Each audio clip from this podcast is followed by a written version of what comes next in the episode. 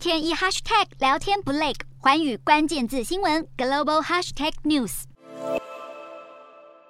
共机在空中一字排开，连续好几天，中国战机军舰把海峡中线当自家后花园，轮番扰台。解放军在东部战区的实弹演练七号刚结束，没想到周末官方又宣布八号起要在渤海进行为期一个月的军演。每年七到九月是解放军训练高峰期，但专家分析，如果出现四个项目，就可能跟武力犯台有关。包括是否在中部或北部战区搭乘征调自民间的滚装货轮实施跨战区增援；二是运用特殊船舶在没码头等条件下演练登陆或物资装卸。再来，航空兵是否运用海上作战平台，例如征调民间的半潜船、海军的两栖攻击舰等实施空中机动作战演习？最后，是否动员那边在战略支援的民间特殊商船与军舰实施海上投送演练？另外，有军事专家分析，共军后来在台湾东部外海划的第七军区，可能是针对美军雷根舰回防，而美军的罗伦森号电子侦测船持续在菲律宾海进行观测。